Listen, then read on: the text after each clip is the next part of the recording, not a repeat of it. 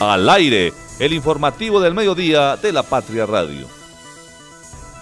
¿Qué tal? ¿Qué tal? ¿Qué tal? Saludo cordial, buenos días, bienvenidos al informativo del mediodía de la Patria Radio. Saludo cordial, acá estamos con la información para todos ustedes. La feria de Manizales se quedan sin el super concierto, los organizadores decidieron cancelarlo. A tres personas las hallaron muertas dentro de residencias en Manizales. Se socializó esta mañana el área metropolitana del centro sur de Caldas. Y nos acompañará el comandante entrante de la octava brigada del Ejército Nacional.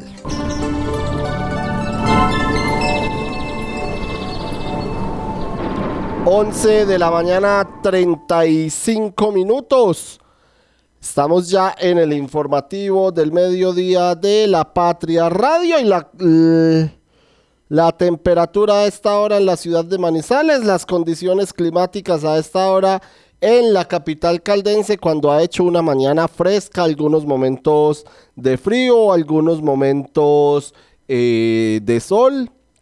Pero en términos generales ha estado fresca la mañana en la capital caldense cuando tenemos 21 grados de temperatura a esta hora en la ciudad de Manizales. Hay algunos bancos de niebla a esta hora en la capital caldense y se espera, sin embargo, que para horas de la tarde predomine el sol en la ciudad de Manizales con una temperatura máxima que estaría sobre las 3 de la tarde de 22 grados en la capital caldense.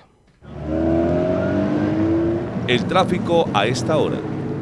11 de la mañana 36 minutos. Nos vamos a revisar cómo está la movilidad en la capital caldense porque les cuento que ha sido complicado moverse estos días por la ciudad, sobre todo en horas de la tarde. Vamos a revisar cómo se encuentra la movilidad a esta hora, el tráfico a esta hora en la ciudad de Manizales y observamos algunos puntos de congestión vehicular en la avenida Kevin Ángel, por supuesto, ustedes ya saben en dónde, en las obras del intercambiador vial de los Cedros, en el sentido Mol Plaza, Universidad Autónoma, se presenta congestión vehicular a esta hora.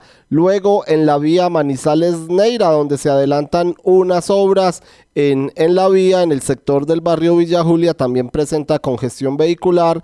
Lo mismo que la entrada a la empresa metropolitana de aseo EMAS al relleno sanitario también, donde eh, observamos tráfico lento a esta hora, donde observamos trancón y por supuesto en el puente Olivares también hay tráfico lento a esta hora. También en el descenso de la Universidad Autónoma hacia la avenida Kevin Ángel, allí en Los Cedros, en las obras del intercambiador vial, hay tráfico lento hasta ahora. Y en el centro de la ciudad observamos la avenida del centro con algunos puntos de congestión vehicular, el sector de la calle 19 en San Andresito, donde se realizan las obras del Boulevard de la 19. También para los vehículos que salen desde este punto de la ciudad, observamos algo de tráfico lento, tanto para los que salen como los que ingresan hacia el barrio Campo Hermoso y ya en el centro de la capital caldense, la carrera 20, la 21, la 22, también la 23, entre calles 15 y 21 presentan algo de tráfico lento a esta hora en la ciudad de Manizales, la terminal de transportes Los Cámbulos. Por supuesto, algo de congestión vehicular, ustedes ya conocen muy bien debido a las obras que allí se realizan. En ambos sentidos presentamos congestión vehicular y ya la avenida Santander y la avenida Paralela son las de menos congestión en este día jueves, jueves 21 de diciembre del año 2023. La avenida que más fluye a esta hora en Manizales es la avenida paralela. Clic en lapatria.com. www.lapatria.com. A esta hora, la página web de la Patria nos informa sobre la feria de Manizales que se queda sin el super concierto de la feria que estaba programado para el 6 de enero debido a que los organizadores decidieron cancelar el superconcierto. el superconcierto concierto. los organizadores del superconcierto de la Feria de Manizales anunciaron la cancelación del evento que estaba programado para el sábado 6 de enero en el Estadio Palo Grande, es decir, para el primer sábado de ferias. La razón, según ellos, es la poca venta de boletería. Los artistas que estaban confirmados eran Calibre 50, Pipe Bueno, Joaquín Guiler, John Alex Castaño, El Charrito Negro, Paola Jara, Luis Alberto Posada y Alzati. Entonces ahí está la cancelación del super concierto de la feria de Manizales. Saludamos a esta hora a nuestros compañeros Marta Lucía Gómez. Marta, feliz y fresco jueves. Ya vamos con ellos. Bueno, les seguimos hablando del super concierto entonces de la feria de Manizales. La Patria conversó con Rafael Pedraza, él es el promotor del concierto para conocer más detalles de, eh, sobre los movimientos de la cancelación y él reconoció que hay veces eh, se tienen que reconocer los errores y el error de él fue haberse metido en este concierto faltando un mes. Además, vender en tan poco tiempo es complicado, más un concierto tan grande. Pedraza además explicó o se refirió a que este evento tenía dos problemas. Según él, el primero fue la cancelación de peso pluma y el segundo es que se dieron cuenta hace hace dos eh, se dieron cuenta hace dos semanas que estuvieron haciendo el lanzamiento y es el ambiente desafortunadamente de la administración, dice él, manifiesta que nunca le dieron palo, pero que sí estaban poniendo en problemas como si el evento fuera organizado por ellos. La razón principal del promotor para la cancelación fue la venta de la boletería hasta el miércoles, el día de la decisión, es decir, hasta ayer, solo se había vendido el 4,6 del punto equilibrio y manifiesta, ya lo vamos a escuchar, que se está yendo alrededor de 1.700 millones y continuaban adelante. Vamos a escuchar a Rafael Pedraza. Él es el promotor del concierto de la feria o el super concierto de la feria de Manizales. lo que pasa es muy sencillo, Laura. Desafortunadamente, tengo que, a veces uno tiene que reconocer sus errores. El error mío fue haberme metido en esto faltando un mes Vender un concierto en un mes es muy difícil, Laura, y tú lo sabes. Y más un concierto tan grande.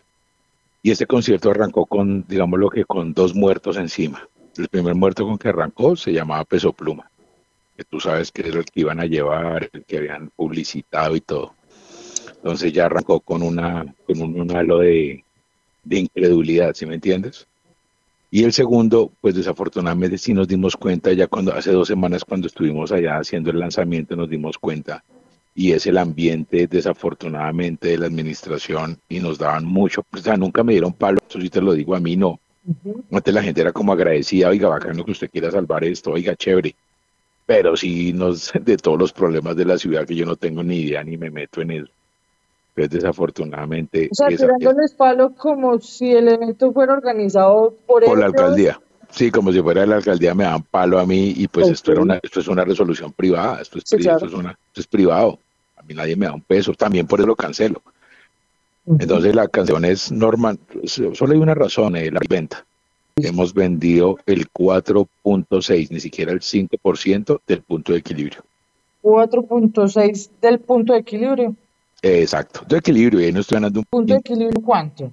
Pues imagínate que si yo sigo en este ritmo, ayer no se vendió una, imagínate, por eso tomé la decisión ayer, de una vez. Ayer no se vendió una, faltando dos semanas. Eso no ocurre, eso no ocurre nunca. Y cuando ocurre eso y va re mal, ahí te están diciendo, o sea, esta es la, primera vez que me ocurre esto. O sea, no, este formato yo lo he hecho en varias ciudades, yo creo que tú lo sabes, y en todos ha sido un éxito. Entonces me ha ido súper bien. Pero aquí la única explicación que veo es lo que te digo, lo de, lo de, lo, de la cancelación de pelo pluma, lo del alcalde, muchas cosas que, que, estoy yo llevando. Pero te digo que si yo sigo adelante, voy a perder más o menos unos 1.700 millones y pues yo no voy a, estoy dispuesto a perder eso. Y con el tema de los artistas, ¿ya ahí cómo es el manejo? No, ya ellos tienen anticipo, ya hablé con todos ellos, lo comprendieron. Afortunadamente mis artistas son muy comprensivos. Sí. Eh, va a haber un plan B, que lo vamos a anunciar ahorita, eh, para que la gente que los quiere ver sí los pueda ver, pero pues ya, una, ya no una cosa tan... Y no me puede, Espera, no me esto- puede, esto- y no me puede adelantar el, el plan B. No, no, no. No, cuando esté hecho, porque esta decisión la tomamos anoche a las 5 de la tarde. Listo. Bueno, igual Entonces, cosa. hasta ahora igual- estoy, pero, pero lo único que sí te quiero decir y a la ciudad decirle Sí, claro. es que en ningún momento tú conoces mi nombre, mi nombre es respetado, mi nombre, yo no soy de cancelación, pero quiero que me entiendan que en este caso me metí la brutalidad, ¿sabes cuál fue mi brutalidad, de Laurita? Eh, una sola, haberme metido. Sí. Yo iba a haber dicho no, no, yo no hago esto, eso falta un mes, esto es una quiebra fija, eh, para eso está la cancelación de peso pluma encima, Sí, eso claro. nos van a dar duro y, no- y no. Yo de, de, de, de obstinado y de creer en la ciudad. Pero no, no, no, no. No, la verdad la embarré fui yo. Aunque tuve el apoyo de todos, te lo quiero decir, Laura. Pues, Tuve todo el apoyo de la alcaldía actual, de la alcaldía saliente, del alcalde entrante, de la licorera. Todo el mundo me apoyó, todo el mundo. Pero ayer ya todos se dieron cuenta y también en su apoyo fueron conscientes de, no, pues Rafael, usted no puede perder de poco de plata solo por, por salvar el, el evento. el- Sí, no puede perder usted ese poco de plata porque al final, Laurita, pues digámonos la verdad, a nadie le interesa. Mañana 46 minutos el concierto o el super concierto de la Feria de Manizales entonces cancelado para el 6 de enero en la Feria de Manizales del 2024. Saludamos ahora sí a nuestros compañeros. Marta Lucía Gómez, Marta, feliz jueves, bienvenida, buenos días. Gracias David, Eh, también feliz jueves, eh, aunque pues no tan bueno para los que querían eh, ver sus artistas durante la feria, quienes quieren tener una feria completa con concierto, con todas sus actividades, con temporada taurina y con todas eh, la programación como siempre ha sido. Y es una lástima David que eh, en esta ocasión pues como ha ocurrido también antes, el concierto de la feria se echa a perder, que no sea lo que se tenía anunciado eh, la gente que compró boletería, pues creo que y, y se espera que les devuelvan el dinero que ya mm, habían alcanzado a dar los que habían comprado la boleta, pero sí es muy triste que mm, eh, tanto las, los organizadores de la feria, que es la misma administración municipal, como los eh, promotores de, de sus artistas, pues no logren consolidarlo y se mm, deje una expectativa abierta cuando no se puede cumplir. Yo creo que ahí se falla un poco al hacer una publicidad que resulta siendo engañosa para todo el mundo. De acuerdo contigo, Marta, 11 de la mañana, 47 minutos, con los buenos días para Fernando Alonso Ramírez. Fernando, y lo habíamos mencionado acá, ustedes lo habían dicho en, incluso la semana pasada, que el superconcierto de la Feria de Manizales tenía problemas, que el artista incógnita que aparecía o que aparece en el flyer todavía no estaba definido y al fin Fernando llega la cancelación de este super concierto que estaba programado para el 6 de enero, el primer sábado de ferias con los buenos días.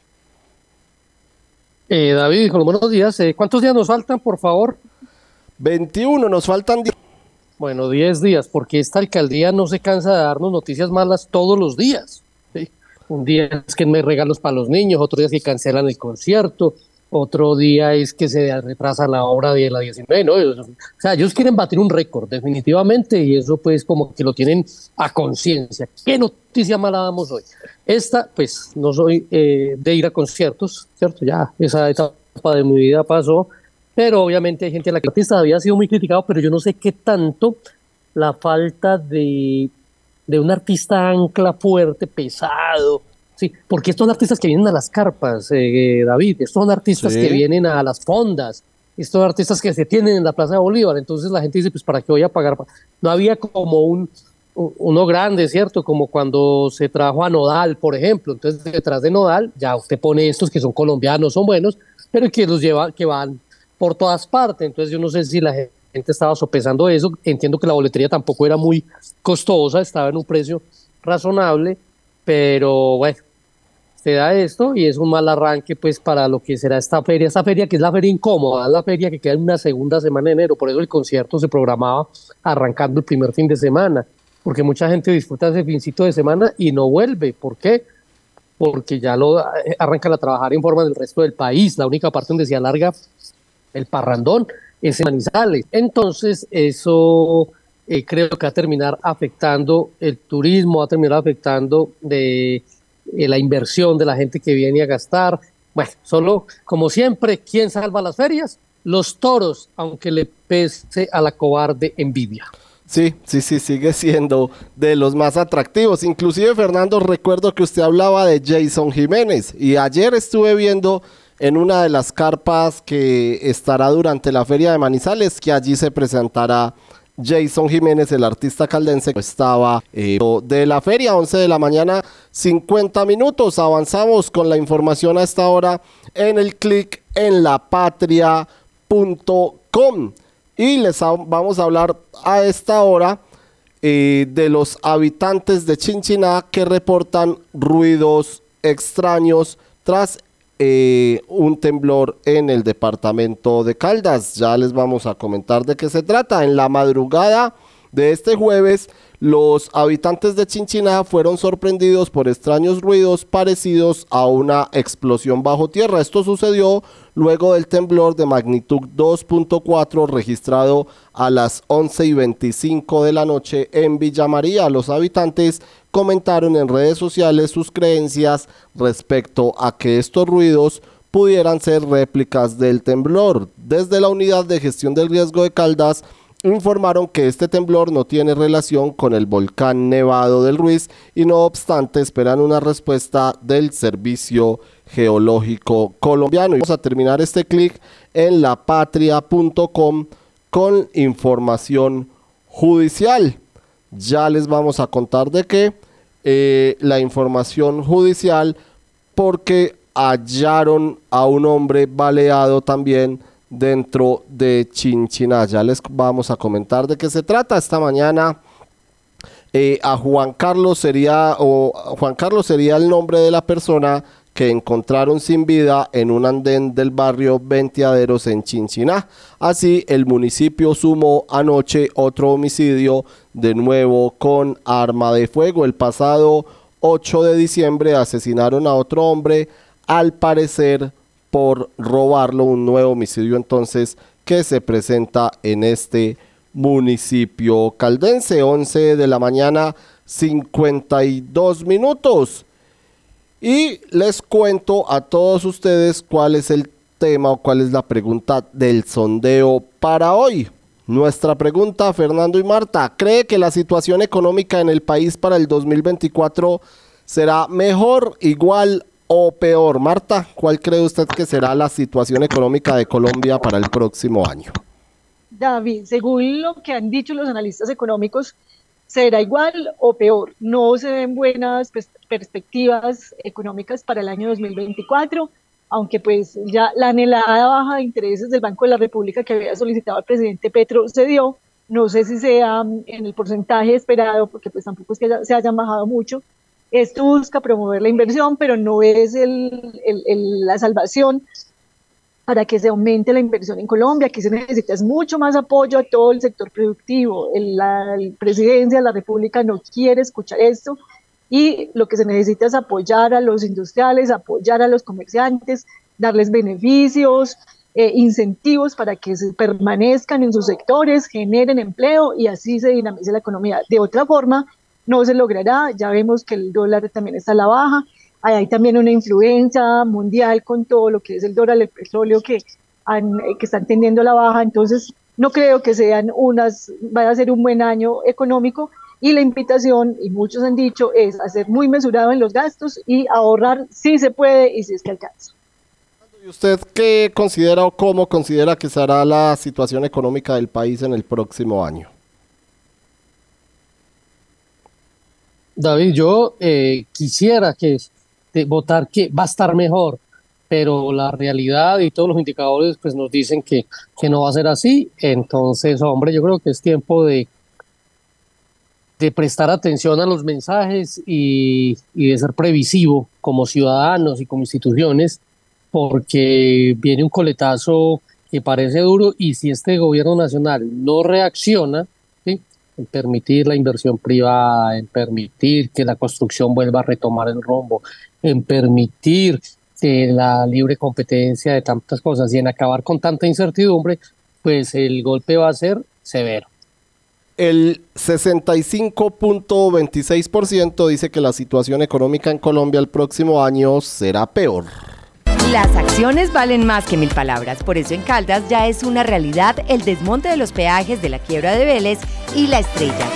Esto significa competitividad para los habitantes del norte, turismo sin excusas y demuestra el buen momento de las finanzas del departamento. Gobierno de Caldas, dicho y hecho. Gobernación de Caldas, primero la gente.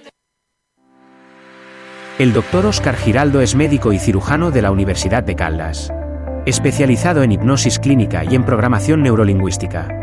Visítalo y comprueba su efectividad en casos de depresión, insomnio, ansiedad, cáncer, sida, lupus, inmunodeficiencias, Parkinson, Alzheimer entre otras. Está en el Centro Médico Palo Grande, Edificio Los Rosales, Avenida Santander 5709. Teléfono 3204298527. Personas con soluciones energéticas es la idea que mueve a Gensa, una empresa con más de 400 colaboradores que trabajan por brindarle energía a su país. Somos Gensa, energía que conecta. Cotraman, una empresa al servicio del Oriente de Caldas. Viaje siempre con nosotros a Manzanares, Samaná, Bolivia, Pensilvania, Marquetalia, Marulanda y La Dorada. Informes al 312-260-0698. Recuerde que usted también puede acceder a los servicios del Hospital Santa Sofía de manera particular y con las tarifas más económicas de la región. Consulta con especialistas a 64.500 pesos y consulta con subespecialistas a 129.000 pesos. Mayor información 887-9200 extensión 752. Es cuna de campeones y ya no son solo palabras. Nuestros deportistas lograron obtener el histórico séptimo puesto en los Juegos Nacionales y Paranacionales, con 40 medallas de oro, 52 preseas de plata y 60 de bronce, siendo el mejor departamento del eje cafetero. Gobierno de Caldas, dicho y hecho. Gobernación de Caldas, primero la gente.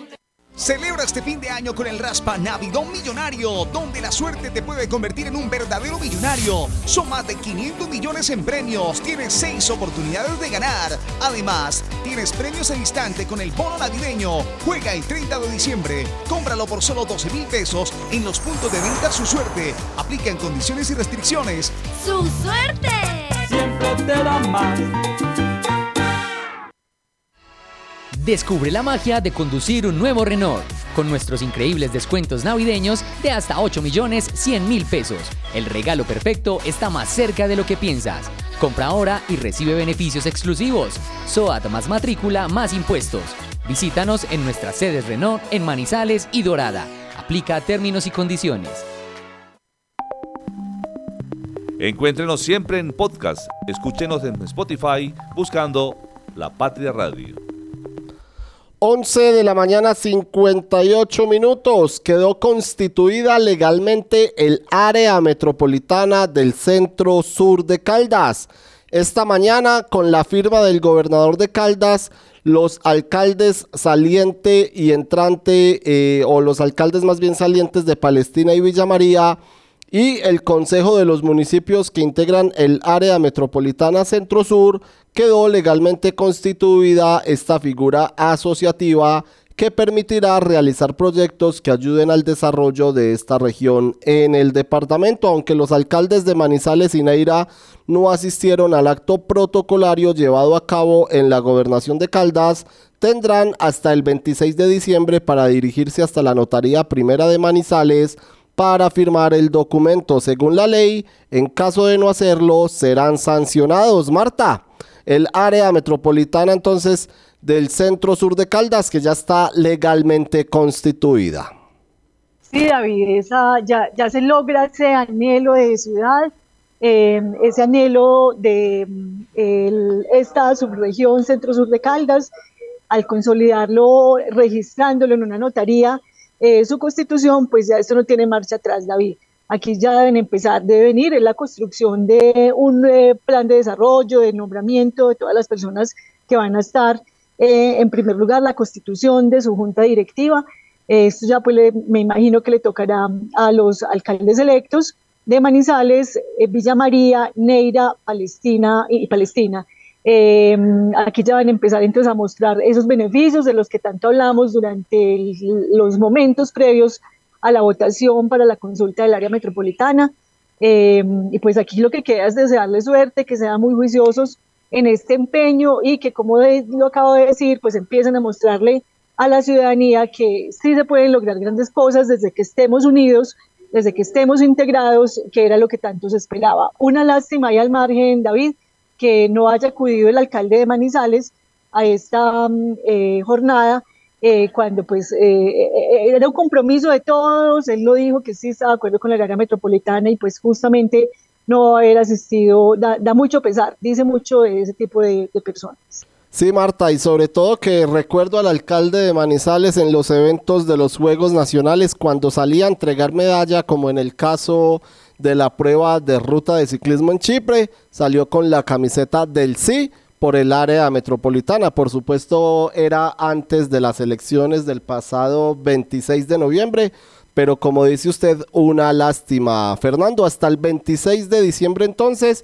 tienen plazo los alcaldes de Manizales y Neira para dirigirse a la Notaría Primera de Manizales y firmar el documento. Así es, señor. Esperemos que, que lo hagan, porque si no se verán eh, merecedores de sanciones. Recuerde que Colombia es una democracia participativa, que no siempre se pone en ejecución, pero en casos como este, pues es el mandato popular el que tiene que acatar el mandatario de turno. Entonces no es si quieres. Así que si no acuden, pues eso les acarreará sanciones disciplinarias a los mandatarios que no acaten el mandato popular. Escuchemos a John Jairo Flores, él es el alcalde electo de Neira, quien dijo lo que espera para su municipio y que es un sueño el área metropolitana porque es la construcción de un diseño para una nueva sociedad. Bueno, yo creo que la construcción del área metropolitana es un sueño anhelado de antaño. Es una realidad que se va eh, a empezar a materializar para nosotros es muy importante trabajar de manera sinérgica, en unión. La unión hace la fuerza. Los retos es mejorar la calidad de vida de los ciudadanos neiranos, un municipio donde naturalmente tenemos indicadores de pobreza extrema, sobre todo en la zona rural. Apostarle al kilómetro 41 como centro de desarrollo agroindustrial. Buscar la posibilidad de crear una agenda para que Neira sea un municipio con atractivo turístico, el turismo, como lo decían eh, en el mundo, le aporta casi que 10 puntos al Producto Interno Bruto. Y pues en Caldas y en Neira nosotros queremos fortalecer el tema turístico para que sea fuente dinamizadora de la economía y poder incrementar o mejor disminuir los indicadores de pobreza. Tenemos que también hacer buscar una agenda en el tema del transporte para mejorar el acceso a la educación superior sobre todo y que los ciudadanos neiranos o cualquier ciudadano foráneo pueda llegar a Neira ya sin ningún tipo de obstáculo porque ya no vamos a tener peaje a partir del primero de enero. Y es mirar cómo vamos a conectar precisamente la ciudadanía neirana y del norte de Caldas a través del área metropolitana en que sigamos en esa ejecución de proyectos de lo que es el empalme aguacatal Cholo Cholito, el río Magallanes hasta llegar al kilómetro 41 para que podamos impulsar el tema de ese proyecto agroindustrial que se tiene para el municipio de Neira. Caldas tiene dos formas de crecer en mi concepto. Una es a través de la Dorada, con el eh, puerto eh, que tiene este municipio, y otra es a partir del kilómetro 41 como centro agroindustrial. El reto es acompañarnos de los municipios, sobre todo el municipio núcleo, que es el municipio de Manizales, entender que tenemos que trabajar en equipo y buscar que adelante, que adelante salgan todos estos proyectos.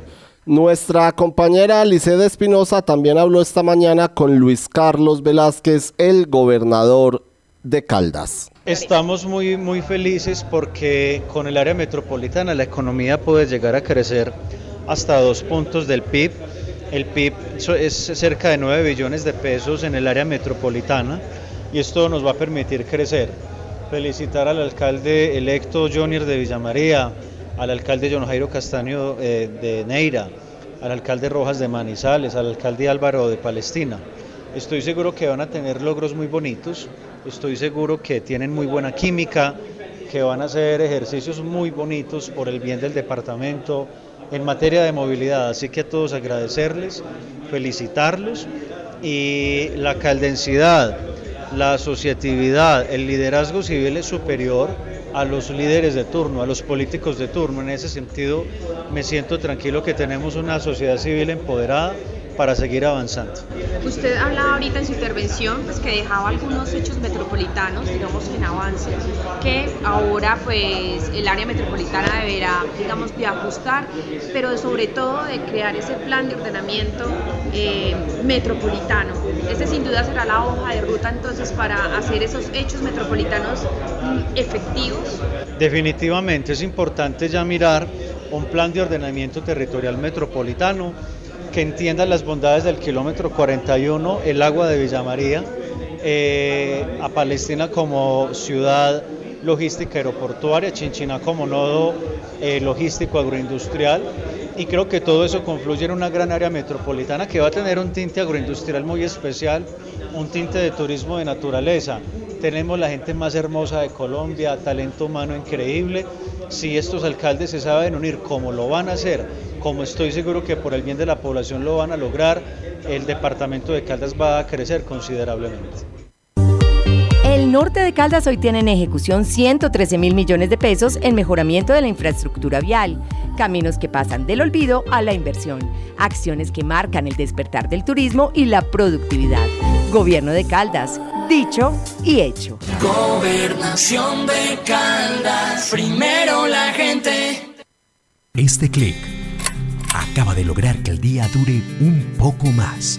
Nuestra energía conecta los retos con soluciones energéticas para toda Colombia. Somos Gensa. Energía que conecta. Este clic acaba de lograr que el día dure un poco más. Nuestra energía conecta los retos con soluciones energéticas para toda Colombia. Somos Gensa. Energía que conecta.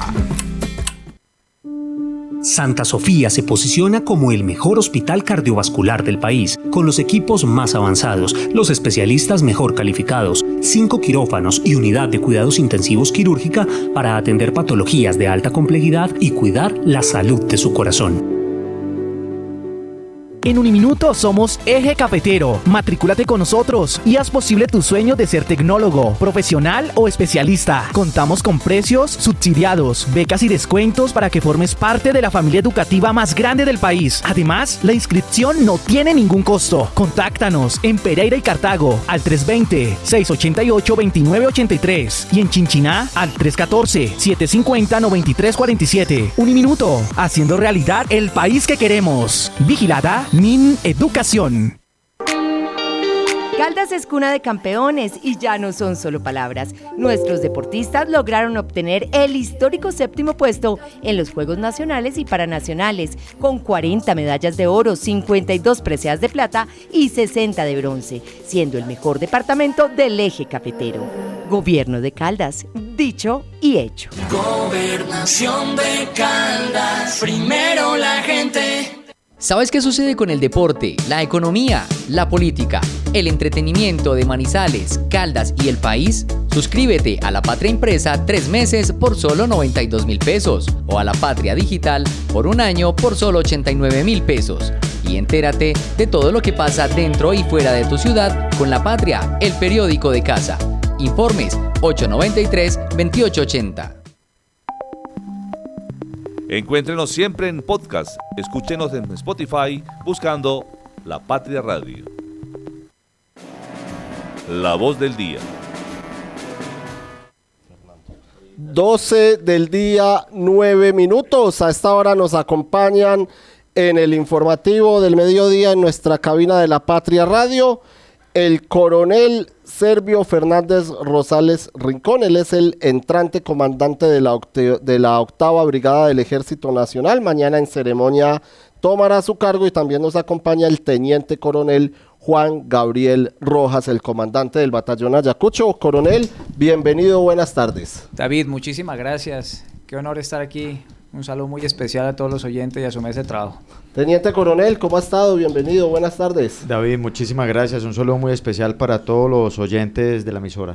Bueno, empecemos. Eh, se, se inauguró una biblioteca en el batallón Ayacucho para los soldados, para la lectura, para que, ¿de qué se trata este proyecto para que lo puedan impulsar allá en la institución? Bueno, David, la- es- este proyecto se llama Educando Soldados y lo que estamos haciendo es que los soldados que prestan el servicio militar durante año y medio, pues en, en oportunidades llegan y no han finalizado su primaria, no han finalizado su bachillerato y algunos que ya son bachilleres puedan tener la oportunidad de hacer tecnologías y carreras profesionales. Pero entonces, ¿qué se hace? Aprovechando el servicio militar, los que no han finalizado primaria, pues validan su primaria, finalizan su bachillerato y al finalizar su servicio militar, que obtendrían su conducta de comportamiento, ¿cierto? Y su libreta militar, pero también su título como bachiller.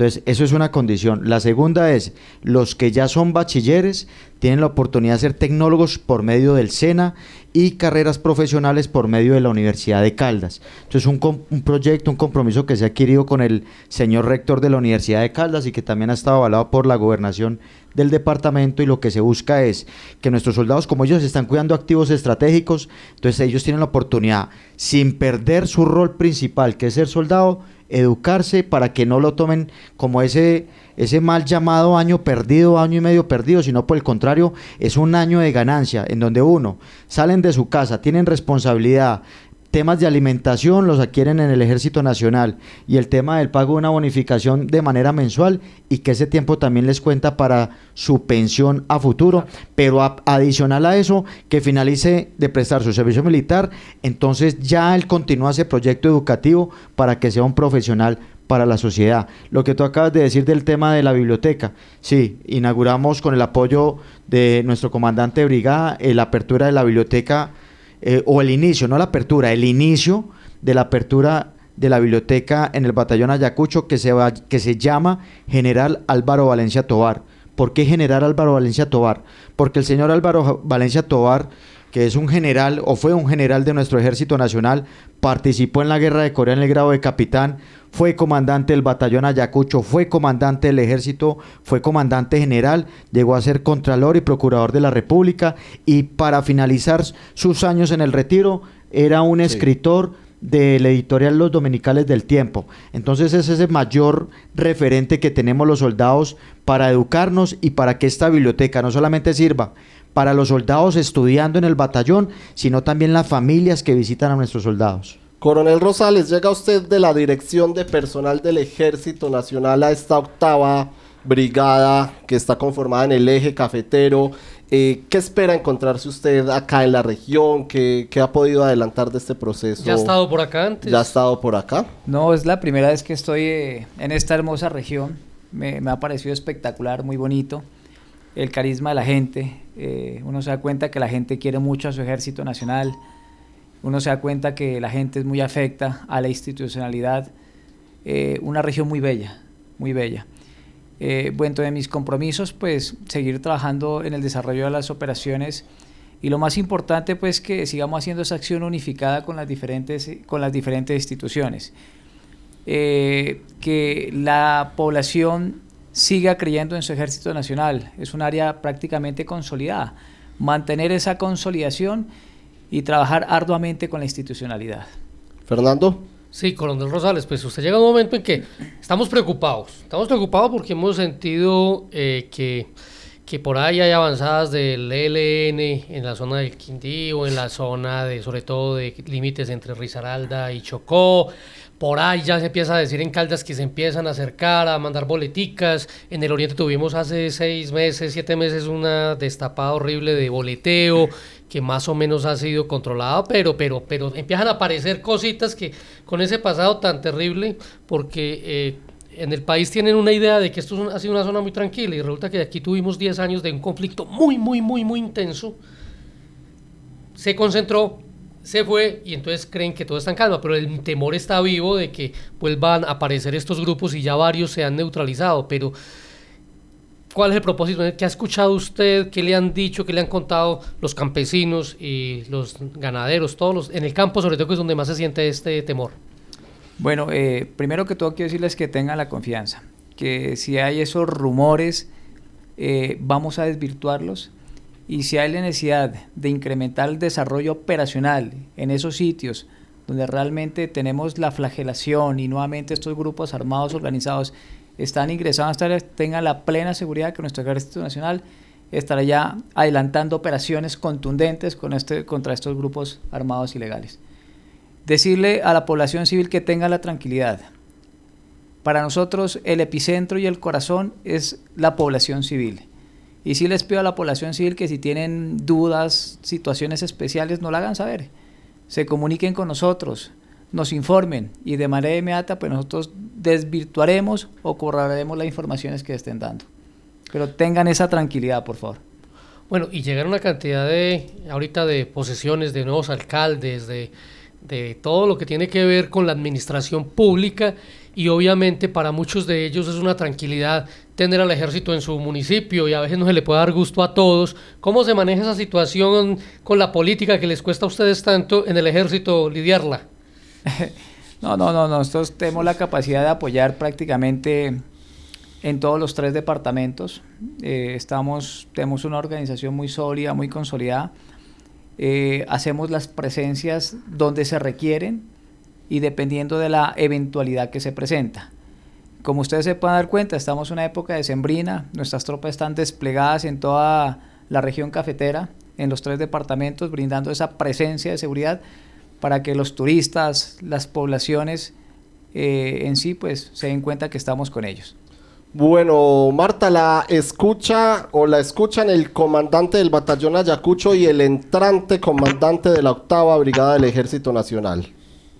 Coronel, mucho gusto. Marta Lucía Gómez, editora de Opinión de la Patria. Y yo le quiero preguntar, la, en el Congreso de la República cursa trámite y se ha tenido la intención de acabar con el servicio militar obligatorio. Es una iniciativa que también respalda el gobierno nacional, ha querido y quiere eh, implementar este tipo de iniciativas. ¿Usted qué piensa de eso? ¿Ya debemos pasar del servicio militar obligatorio a un servicio voluntario y que la gente realmente que quiera hacer carrera militar, pues acude allí, se forme y, continúe sus estudios en el Ejército Nacional o es algo que sería nocivo para la seguridad del país?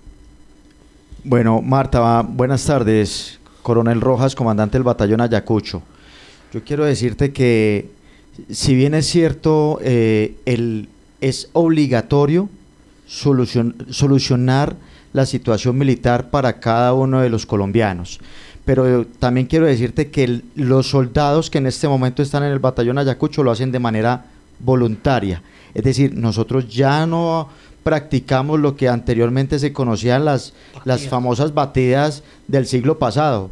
Hoy por hoy eh, los, los soldados son voluntarios. Incluso nosotros tenemos comités de incorporación en los diferentes municipios, en los 27 municipios del departamento y en los diferentes corregimientos y veredas. Entonces son ellos los que se, se presentan porque quieren eh, definir su situación militar.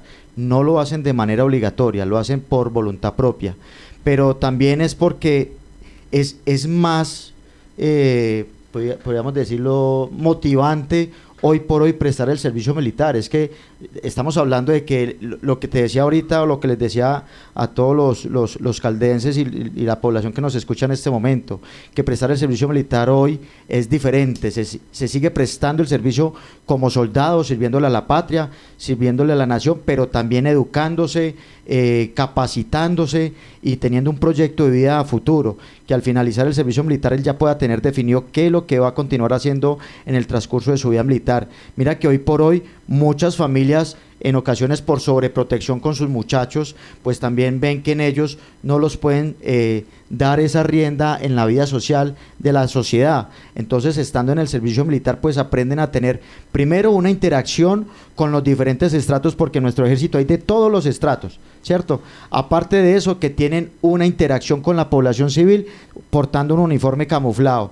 Y tercero, que esto de alguna manera también les ofrece a ellos una vitrina laboral a futuro, porque son nuestros nuestros soldados de aquí del departamento que cuidan sus propios terruños. Te estoy hablando de los muchachos, por ejemplo, que se incorporan de manera voluntaria en Salamina, en Pácora y Aguadas. Prestan el servicio militar y la gente los conoce desde niños y ya después los ve ahora cuidando su propio corregimiento, su propio municipio.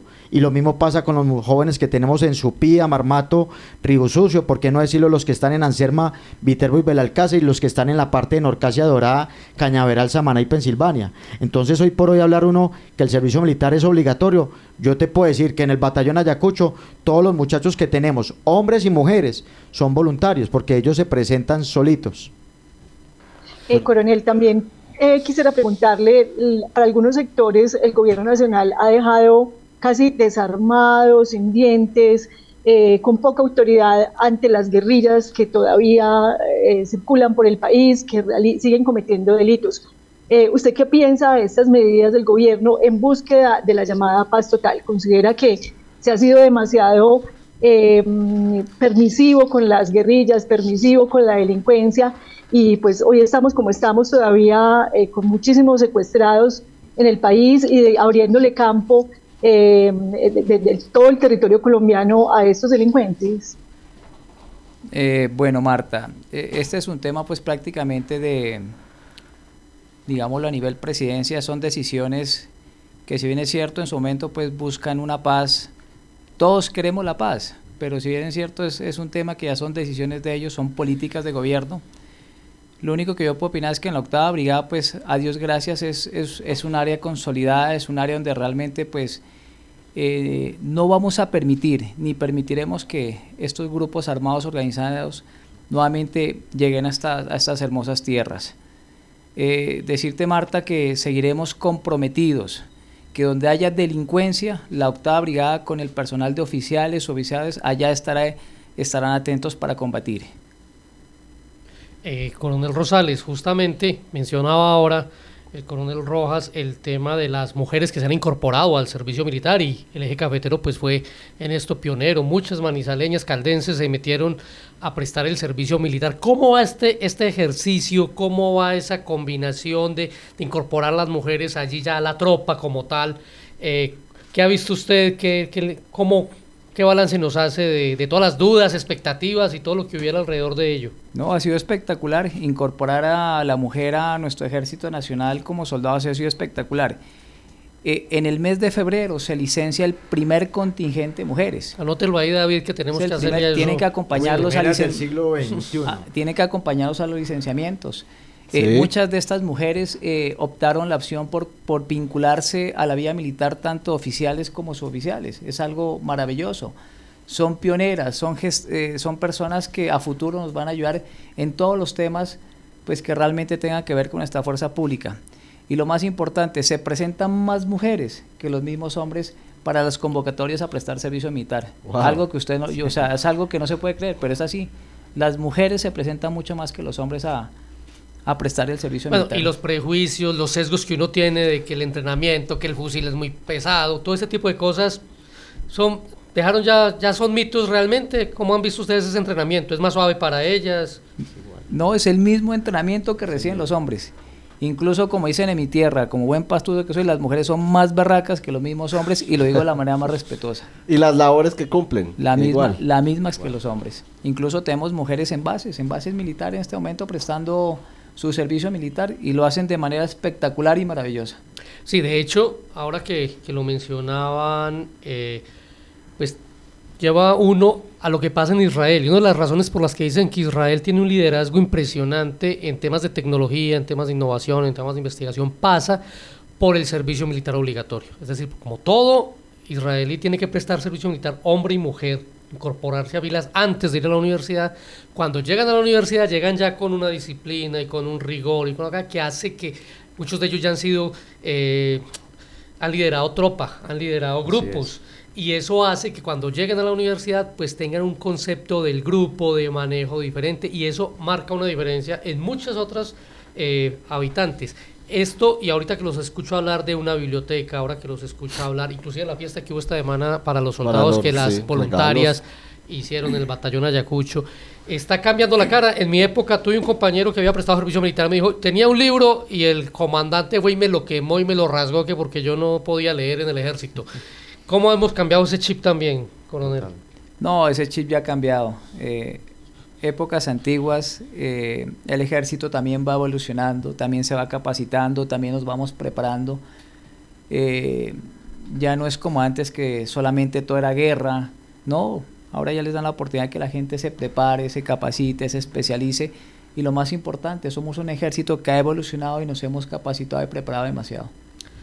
Bueno, y Coronel Rojas, desgraciadamente tengo que preguntarle por unos soldados que fueron capturados por una ah, mala acción, digamos, dentro de un tema de, comercialización de algunos uniformes. ¿Qué fue lo que pasó y, y qué se va a hacer en la justicia? ¿Eso pasa en justicia militar? Eh, eso hace parte en ese momento de la justicia ordinaria. Quiero eh, decir que esto es parte de un trabajo de contrainteligencia que se venía desarrollando a lo largo de año y medio en nuestra institución. Pero no solamente eso pasa en el ejército, eso pasa en todas las instituciones y es un deber de todas las instituciones estar velando por la transparencia en el funcionamiento y en la organización, ¿cierto? Entonces, eh, estas capturas que se dan es parte de, esa falla en la parte eh, del cumplimiento del deber y por eso es que allí toma el caso nuestra Fiscalía General de la Nación, con nuestro cuerpo técnico de investigación de la Fiscalía, pero también asimismo participan eh, las tropas del el Gaula Militar del Eje Cafetero, que es, es de nuestra octava brigada. Entonces se llevan estas capturas en donde tenemos tres militares activos. No son del batallón Ayacucho, pero sí son activos del Ejército Nacional. Y eh, unas de esas capturas se hacen aquí en Manizales, otras se hacen en otras ciudades. Y también hay dos personas civiles inmersas en estas investigaciones. Es, de, alguna manera, eh, nosotros hacemos resultados operacionales contra grupos armados, grupos de delincuencia organizada y todo lo que sucede, pero asimismo cuando vemos que en alguno de nuestros miembros están incurriendo en el error, hay que tomar acción y esto es parte de lo que estamos haciendo. Bueno, coronel eh, Rosales, usted viene a, esta región que siempre se ha dicho que es un poco calmada, ¿sí? Y me decía ahora que viene de, Nariño, ¿no? Tenemos una buena colonia de nariñenses aquí en, en, Manizales por las universidades, ¿no? Viene mucha gente a estudiar de esa zona. Aquí el ejército últimamente se ha dedicado muchísimo a hacer labor social, ¿no? A acompañar tareas eh, de construcción de vivienda, de construir carretera, de hacer puentes. Creo que desde el coronel Candela ya venían con eso, si la memoria no me falla. Desde mucho antes. Y de mucho antes. Bueno, pero se ha, como fortalecido mucho últimamente. ¿Está el país para seguir que el ejército pueda seguir dando la mano en estas labores sociales más que en el combate? ¿O cómo le gusta a usted más, como para hacérsela más directamente? No, pues eh, con las políticas de gobierno, yo veo que este es un gobierno más enfocado al trabajo social, ayudar prácticamente, como le decía, el corazón, el epicentro es trabajar en razón a la población civil. Me parece espectacular y siempre lo seguiremos haciendo de esa manera. Los batallones de la octava brigada estarán comprometidos y dedicados para hacer ese trabajo social de la mano de las instituciones yo siempre he dicho que cuando uno trabaja con la institucionalidad, logra mucho más que trabajar a título personal. Me parece espectacular. Y como lo decía anteriormente, ¿quién no quiere paz? O sea, este es un país hermoso, un país bello. ¿Quién no quiere paz? La intención del gobierno es que haya un país pacífico. Todos queremos eso. Todos queremos eh, salir a las carreteras, eh, deambular por, los, por, los, por las trochas, estar en los pueblos. ¿Quién no quiere paz? Ese es el anhelo de toda persona. Y efectivamente, pues ojalá se dé, y sería por la intención de que la paz se nos dé. Pero como les digo, si los grupos armados al margen de ley llegan a esta región, créanme que las tropas del Ejército Nacional estarán ahí para combatirlos. Coronel, para terminar, mañana, eh, después de la ceremonia en la que usted eh, tome el mando de la octava brigada, ¿ya tiene pensado cuál será su primera decisión? ¿Tiene alguna directriz con la que quiere llegar a, al eje cafetero o lo va a ir mirando paulatinamente? paulatinamente y quiero llegar a las ferias de Manizales que me dicen que son espectaculares. me dicen que tenemos una, un desfile militar con ustedes. Desconozco, pero eso es dentro de mi proyección a corto plazo, es acompañarlos. Tiene que ir a la plaza para poder que, hacer feria, hay que ir a la plaza. Yo no sé si será animalista o no, pero los toros son una tradición aquí y son y vale la pena, oye, vale la pena ir a la correa. Muchas gracias, muy Pues, amables. Sí, así es. Al coronel Rosales, bienvenido al eje cafetero. Al coronel Rojas, el comandante del batallón. Al nuevo comandante de la octava brigada, gracias por estar en la Patria Radio. Muchas gracias por la invitación, muy amables. A ustedes muchísimas gracias y, y quisiera ya para finalizar dar el agradecimiento a la población civil de nuestro departamento de Caldas porque es gracias a ustedes que nosotros logramos realmente eh, intensificar las operaciones eh, en todo el territorio. Por ejemplo, el homicidio que hubo en Río Sucio de un policía eh, ya retirado. Fue gracias a la población civil que logramos capturar los cinco sicarios. Pero también lo que se hizo de minería ilegal sobre el río Cauca.